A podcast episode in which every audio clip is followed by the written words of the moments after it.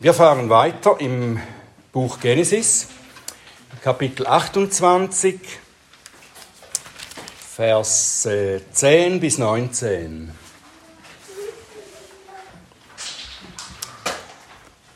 Und das ist Gottes Wort für uns. Und Jakob zog aus von Beersheba und ging nach Haran. Und er gelangte an eine Stätte und übernachtete dort denn die Sonne war schon untergegangen. Und er nahm einen von den Steinen der Stätte und legte ihn an sein Kopfende und legte sich nieder an jener Stätte. Und er träumte. Und siehe, eine Leiter war auf die Erde gestellt und ihre Spitze berührte den Himmel. Und siehe, Engel Gottes stiegen darauf auf und nieder. Und siehe, der Herr stand über ihr und sprach, ich bin der Herr, der Gott deines Vaters Abraham und der Gott Isaaks. Das Land, auf dem du liegst, dir will ich es geben und deiner Nachkommenschaft. Und deine Nachkommenschaft soll wie der Staub der Erde werden. Und du wirst dich ausbreiten nach Westen und nach Osten und nach Norden und nach Süden hin. Und in dir und in deiner Nachkommenschaft sollen gesegnet werden alle Geschlechter der Erde. Und siehe, ich bin mit dir, und ich will dich behüten überall, wohin du gehst, und dich in dieses Land zurückbringen, denn ich werde dich nicht verlassen, bis ich getan, was ich zu dir geredet habe. Da erwachte Jakob aus seinem Schlaf und sagte, Fürwahr, der Herr ist an dieser Stätte, und ich habe es nicht erkannt. Und er fürchtete sich und sagte, wie furchtbar ist diese Stätte. Dies ist nichts anderes als das Haus Gottes. Und dies die Pforte des Himmels. Und Jakob stand früh am Morgen auf und nahm den Stein, den er an sein Kopfende gelegt hatte, und stellte ihn auf als Gedenkstein und goss Öl auf seine Spitze. Und er gab dieser Stätte den Namen Bethel. Das bedeutet Haus Gottes. Im Anfang jedoch war Luz der Name der Stadt. Lieber Vater im Himmel, wir danken dir für dein gutes Wort. Wir danken dir, dass du uns lehrst und dich zu erkennen gibst und uns deinen Plan zeigst für dein Volk und für dein Heil.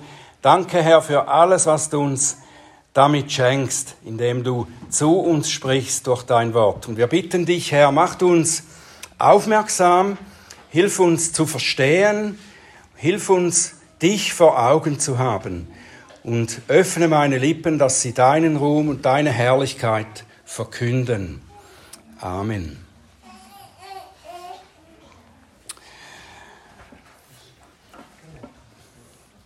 Da ist eine Dame, die sich sicher ist, alles was Gold, alles was glänzt ist, ist Gold und sie erwirbt sich eine Treppe zum Himmel.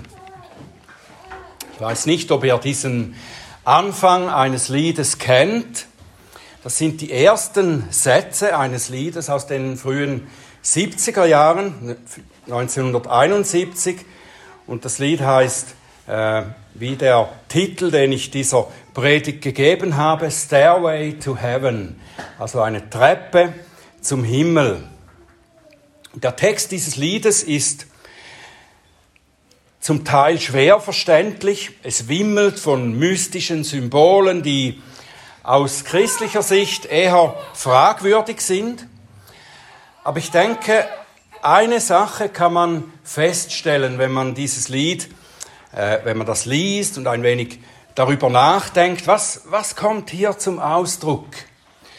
Und ich denke, es, die Hauptsache, die hier zum Ausdruck gebracht wird.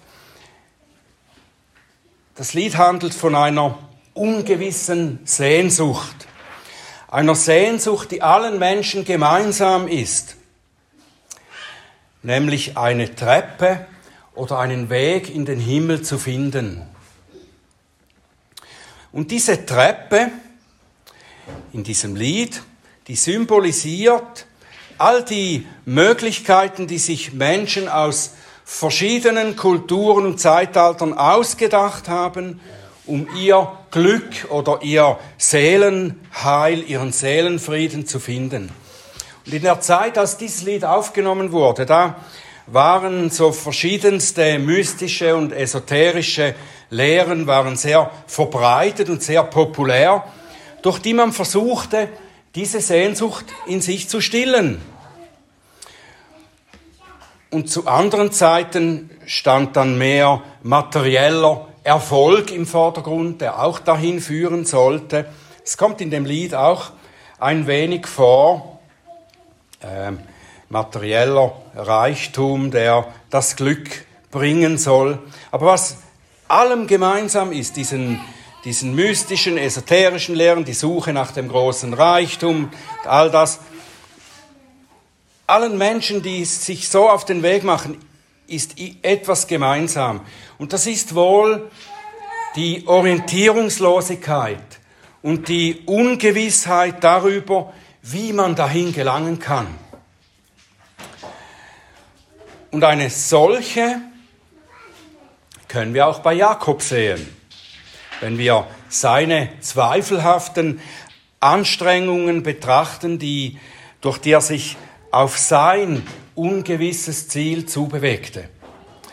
Wenn wir Jakobs Leben bis, jetzt bis zu diesem Punkt anschauen, da wird eines klar. Seine Suche nach dem Lebensglück ist davon geprägt, dass er durch seine eigene Kraft und durch seine eigene Klugheit oder Schlauheit die Treppe zum Himmel erreichen will.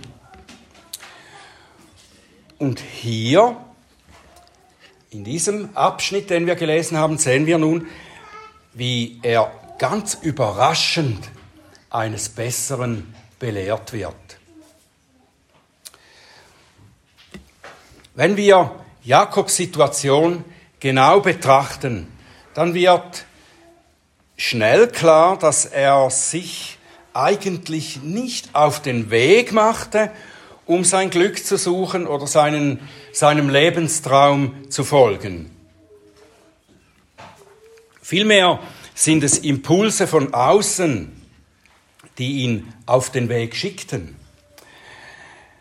Da ist seine Mutter, die ihm nahelegte, dass er sich vor Esau in Sicherheit bringen muss jetzt. Du musst, du musst fliehen.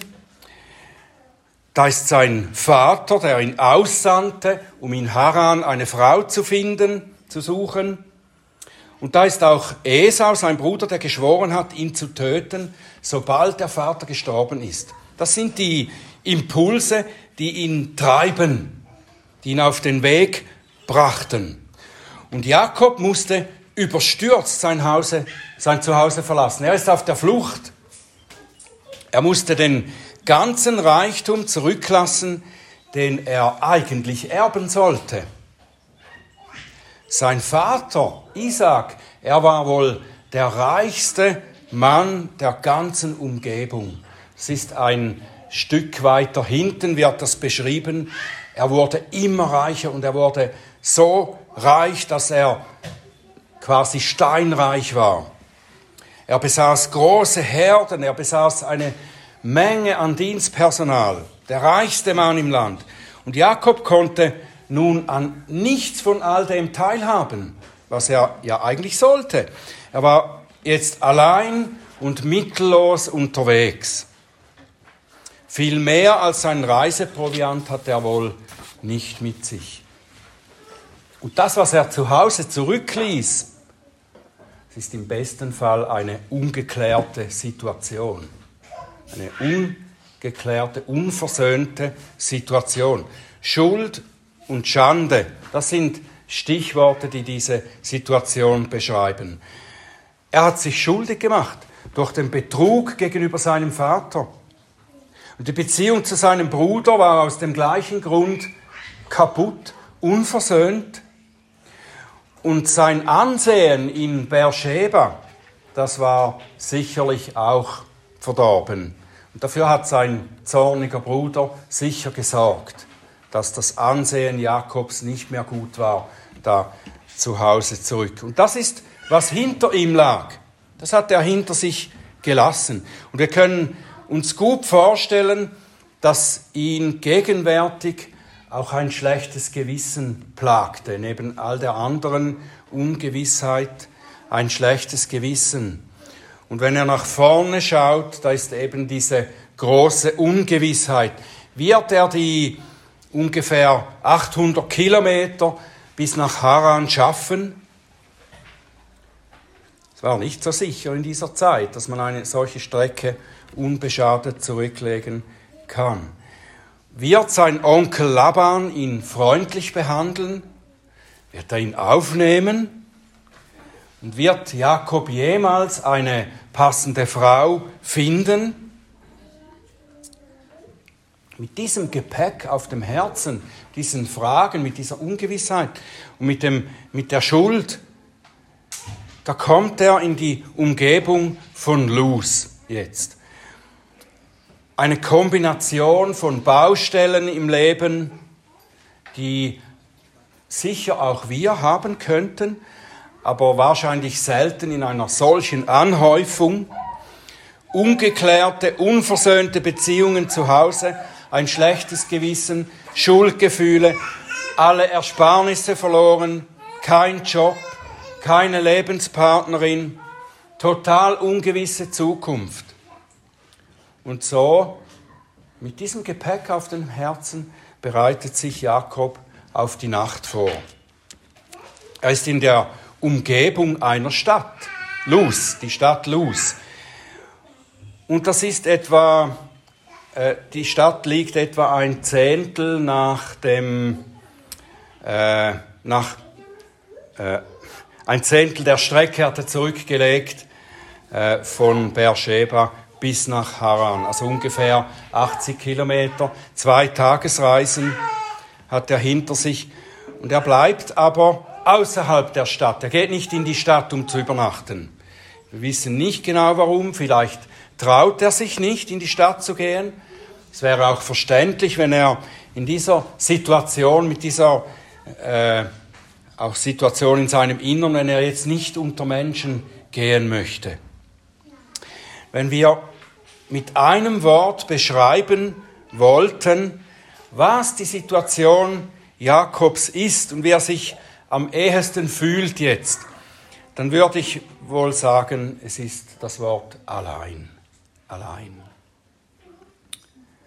Die Wüste um ihn bildet sicher treffend ab, was in ihm ist.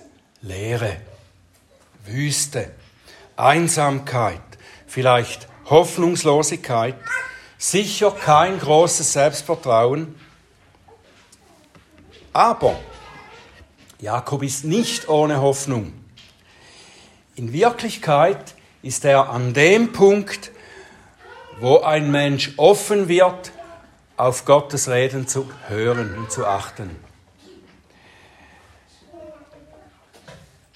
Wir Menschen, auch wir Christen, wir lassen uns gern täuschen in Bezug auf die Nähe Gottes, wenn wir an die Nähe Gottes denken. Wann können wir davon sprechen, dass Gott nahe ist? Da lassen wir uns gern täuschen. Wir achten zu sehr auf Empfindungen, die uns anzeigen sollen, wann Gott nahe ist. Wenn wir ihn nahe fühlen, wenn wir uns in uns so fühlen, dass, dass es uns so gut geht, dann ist Gott nahe, oder nicht? Aber in Wirklichkeit ist er oft dann am nächsten, wenn wir es am wenigsten spüren. Wir denken zu oft, wenn alles gut läuft, dann zeigt mir das an, dass Gott mit mir ist und mich segnet. Anstatt dass wir darauf achten würden, was uns die Schrift darüber sagt. Was sagt die Schrift darüber, wann Gott nahe ist? Psalm 34, 19 zum Beispiel ist nur eine der Stellen. Nahe ist der Herr denen, die zerbrochenen Herzen sind und die zerschlagenen Geistes sind, rettet er. Der allmächtige und der gnädige Gott lässt uns deshalb öfter in genau solche Situationen kommen, wie er es Jakob geschehen ließ. Zerbrochenen Herzens, das, das bedeutet im Hebräischen nicht was wir vielleicht im Deutschen denken würden, dass jemand übertraurig ist, so dass es ihn im Herzen schmerzt. Zerbrochenen Herzens meint vielmehr den Punkt, wo wir keine eigene Kraft und keine eigenen Mittel mehr haben, keine eigenen Wege mehr sehen, auf die wir unser Vertrauen setzen könnten. Hier war Jakob angelangt.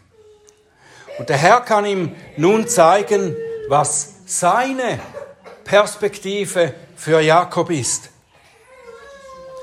Und ich denke, es ist sehr wichtig, dass wir sehen, dass, dass Gott nicht zuerst zu Jakob sagt, fürchte dich nicht, ich helfe dir, ich bringe dich vor der Bedrohung durch Esau in Sicherheit, ich führe dich sicher nach Haran und ich sorge dafür, dass du dort eine Frau und eine Familie findest. Das sagt er ihm nicht zuerst. Und das wird er zwar tun, aber das ist nicht das Erste. Und es ist auch nicht die Grundlage für die Perspektive für Jakob. Zuerst ruft Gott Jakob in Erinnerung, wer er, der Herr, ist, so dass, wenn er danach zu Jakob sagt, ich bin mit dir, dass Jakob weiß, wer mit ihm ist. Darum geht es zuerst. Der Herr steht oben an dieser Treppe zum Himmel. Da werde ich später mehr darüber sagen, über diese Treppe. Der Herr steht da oben und sagt zu Jakob, ich bin Jahwe, der Gott deines Vaters Abraham und der Gott Isaaks. Und damit gibt er Jakob zwei absolut wichtige Dinge zu bedenken. Erstens stellt Gott sich mit dem Namen Yahweh vor. Und dieser Name, der vermittelt sehr viel. Er vermittelt die Tatsache der Bundestreue Gottes. Dieser Name hängt sprachlich mit dem Wort für Sein zusammen oder Dasein. Wir erinnern uns an den Moment, wo der Herr zu Mose sprach und sagte, ich bin der ich bin. Das heißt so viel wie, ich bin der Gott, der da ist. Ich bin der, der in sich selbst existiert. Jahwe ist kein Geschöpf, sondern er existiert ewig in sich selbst, hat nichts von außen notwendig. Er ist der Ewige und so haben die Juden den Namen Jahwe in der Schrift auch manchmal mit der Ewige übersetzt. Und Jahwe bedeutet aber noch mehr, als dass der Herr ewig da ist. Es bedeutet auch, dass er für die Seinen da ist. Und das kommt eben im Bundesversprechen zum Ausdruck, dass er Abraham und Isaac schon viele Male wiederholt hat. Ich habe das nicht nachgezählt, aber ich habe gelesen, dass das meist wiederholte Versprechen das Bundesversprechen ist. Ich werde euer Gott sein und ihr werdet mein Volk sein. Das hat Gott so viele Male versprochen. Das ist das Versprechen des Bundes. Du bist mein und ich bin dein. Wenn wir darauf achten, wer das sagt, Gibt es etwas, das mehr Hoffnung spendet? Ich, der allmächtige und absolut treue Gott, habe dich vollkommen in meiner Hand, egal was deine Situation, was deine Empfindungen und was deine Befürchtungen sind. Das steht, was Gott sagt, wer er ist und was er zu uns sagt, steht über all dem, was wir empfinden oder erkennen oder befürchten können in unserem Leben. Und um das auch zu bekräftigen, was er hier sagt, wie er sich hier offenbart mit seinem Namen, um das zu bekräftigen, erinnert der Herr daran, dass er der Gott Abrahams und Isaaks ist. Der Gott, der es Abraham mit einem Schwur versprochen hat und der es Isaac mehrfach wiederholt hat, dass er mit ihnen ist und ihren, ihnen Nachkommen Land und Segen geben wird. Und Jakob hat aus nächster Nähe mitbekommen, wie Gott diesen Schwur erfüllt hat.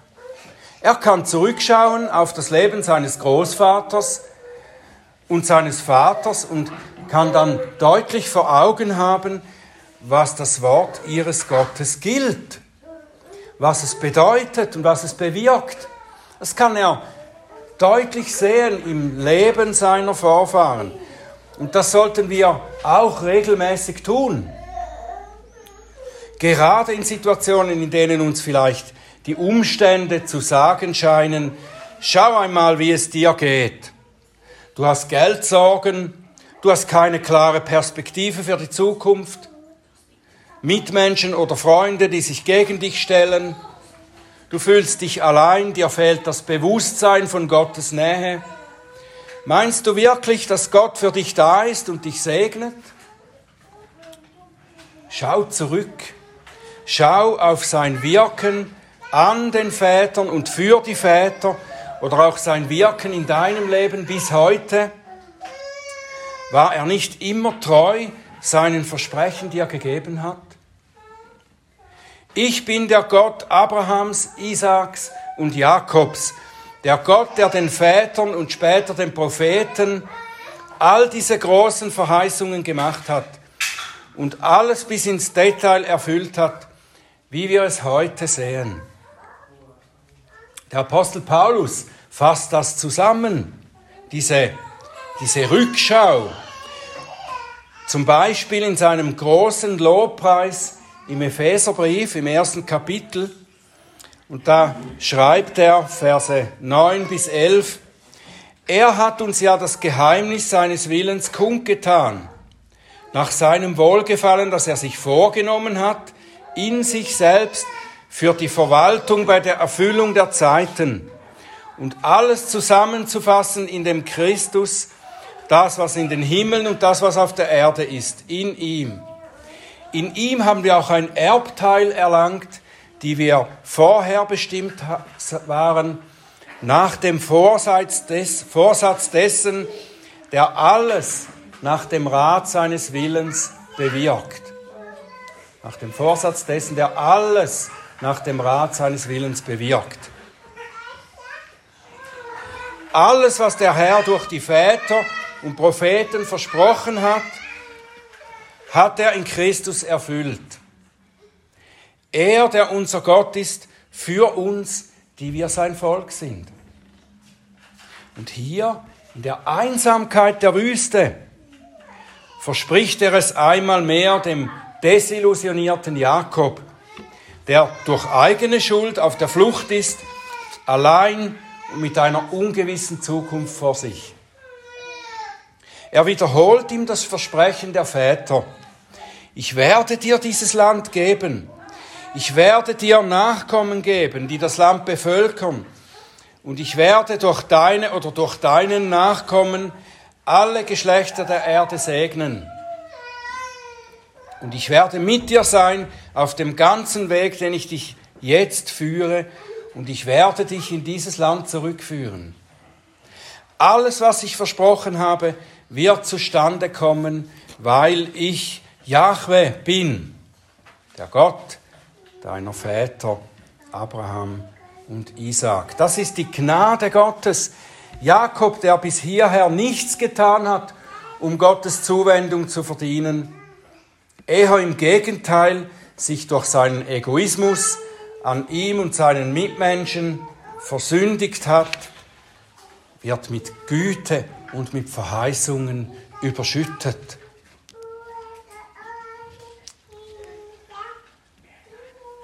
Wie reagiert Jakob darauf? Auf diese wunderbare Selbstoffenbarung Gottes, auf diese wunderbare Gnade. Wie reagiert Jakob zunächst? Mit Erstaunen. Fürwahr, der Herr ist an dieser Stätte und ich habe es nicht erkannt. Vers 16. Ich hätte nie gedacht, dass Gott hier ist, an diesem verlassenen Ort, in dieser hoffnungslosen Situation, dieser trostlosen Welt. Hätte ich nie gedacht, dass Gott hier ist. Gott ist doch fernab von uns, im Himmel. Ja, das ist er. Aber er sagt eben auch, Jesaja 57, Vers 15, denn so spricht der Hohe und Erhabene, der in Ewigkeit wohnt und dessen Name der Heilige ist. In der Höhe und im Heiligen wohne ich. Und bei dem, der zerschlagenen und gebeugten Geistes ist, um zu beleben den Geist der Gebeugten und zu beleben das Herz der Zerschlagenen. Jakob ist erstaunt, weil er das nie erwartet hätte. Aber er wird auch von Furcht erfüllt, von Ehrfurcht erfüllt. Er fürchtete sich und sagte, wie furchtbar oder wie ehrfurchtgebietend ist diese Stätte. Das ist nichts anderes als das Haus Gottes und dies die Pforte des Himmels. Jakob erkennt etwas, dieser Ort in der Wüste, der äußerlich so unwirtlich und trostlos ist, ist in Wirklichkeit das Haus Gottes. Warum? Weil Jahwe selber hier anwesend ist. Wo er ist, da ist der Tempel und da ist die Pforte des Himmels. Wenn der Herr sich einem Menschen offenbart, sich zu erkennen gibt und ihm zeigt, dass er der Herr der Situation ist, dann sieht der Mensch hinter die äußerlichen Dinge. Wie schon gesagt, müssen wir Menschen erst an die Grenzen unserer eigenen Kraft und Möglichkeiten kommen, um bereit zu werden für die Offenbarung Gottes und auf sein Wort zu hören. Jakob wurde durch seine schwere Situation so bereit gemacht und er reagiert geistlich logisch. Er tut das einzig Passende. Er richtet einen Ort der Anbetung ein. Wer Gott erkannt hat, wer sein Wort vernommen hat, wer seine Gnade erfahren hat und wen daraufhin Ehrfurcht vor Gott ergriffen hat, der betet an. Das ist die logische Reaktion. Er macht den Ort, die gegenwärtige Situation in seinem Leben zu einem Tempel Gottes. Das ist die geistliche Logik der Erkenntnis Gottes und seiner Gnade. Und das meint Paulus, wenn er schreibt im Römerbrief Kapitel 12, Vers 1, ich ermahne euch nun, Brüder, aufgrund der Erbarmungen Gottes, eure Leiber darzustellen als ein lebendiges, heiliges, Gott wohlgefälliges Opfer. Das ist euer vernünftiger oder man kann auch übersetzen logischer Gottesdienst, dass ihr euch hingebt, wenn ihr Gottes Erbarmungen erkannt habt.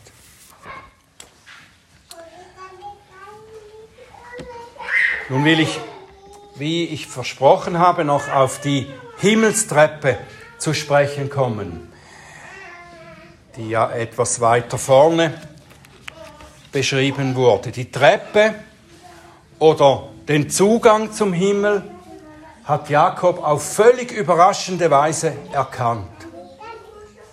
Und das ist in der Tat etwas, das uns in der ganzen Bibel gezeigt wird. Das zieht sich durch die ganze Bibel hindurch. Der Weg, der den sündigen Menschen in den Himmel führt, ist ein völlig überraschender. In allen Kulturen und auch in allen Religionen werden die Menschen gelehrt, dass sie durch eigene Bemühungen durch, zu ihrer Seligkeit oder eben in den Himmel kommen würden. Das ist das Prinzip aller Religionen. Bemühe dich, streng dich an, tu irgendetwas, übe etwas aus oder mach etwas um dich dorthin zu bringen, auf die Treppe in den Himmel. Entweder man versucht durch spirituelle Techniken oder psychologische Techniken einen Zustand der inneren Ruhe oder Seligkeit zu erlangen. Oder man strengt sich an, ein Leben zu führen, das dann einer bestimmten Gottheit oder unserem Gott gefällt und sie oder ihn günstig stimmt und worauf man dann als Belohnung den Segen oder ein gutes Leben oder eben den Zugang in den Himmel bekommt. Und auch Jakob hat das ja angestrebt. Aber er wurde überrascht davon, wie sehr er sich irrte. Es ist nicht er, der sich eine Treppe zum Himmel baut, sondern die Treppe wird zu ihm, dem Unwürdigen, herabgelassen. Nicht der Mensch steigt zu Gott in den Himmel hinauf, sondern Gott steigt zum Menschen herab. Und das ist in Jesus Christus geschehen. Gott wurde Mensch, er kam in diese Welt und vollbrachte das, wozu der sündige Mensch nicht in der Lage ist. Er führt ihn in den Himmel. Jesus selber erklärte das in diesem Bild dem überraschten Nathanael. Nathanael, der eben Jesus kennengelernt hatte, ihm sagt Jesus, dass er selbst diese Himmelstreppe ist, von der Jakob hier geträumt hat. Als Jesus ihm beschrieb, also Nathanael beschrieb, wie er ihn schon gesehen hat in einer bestimmten Situation, ohne dass er physisch anwesend war, da unter dem Feigenbaum, da rief Nathanael ja erstaunt aus, Rabbi, du bist der Sohn Gottes, der König Israels. Und Jesus antwortete ihm, dass er noch Größeres als das sehen werde, nämlich ihr werdet den Himmel geöffnet sehen und die Engel Gottes auf und niedersteigen auf dem Sohn des Menschen, nicht auf einer steinernen Treppe, die da Jakob im Bild gesehen hat, sondern die Engel Gottes steigen auf dem Sohn des Menschen auf und nieder. Als Jakob im Traum die Treppe sah, auf dem die Engel da auf und abstiegen, da sah er eigentlich in einem Bild den Sohn Gottes.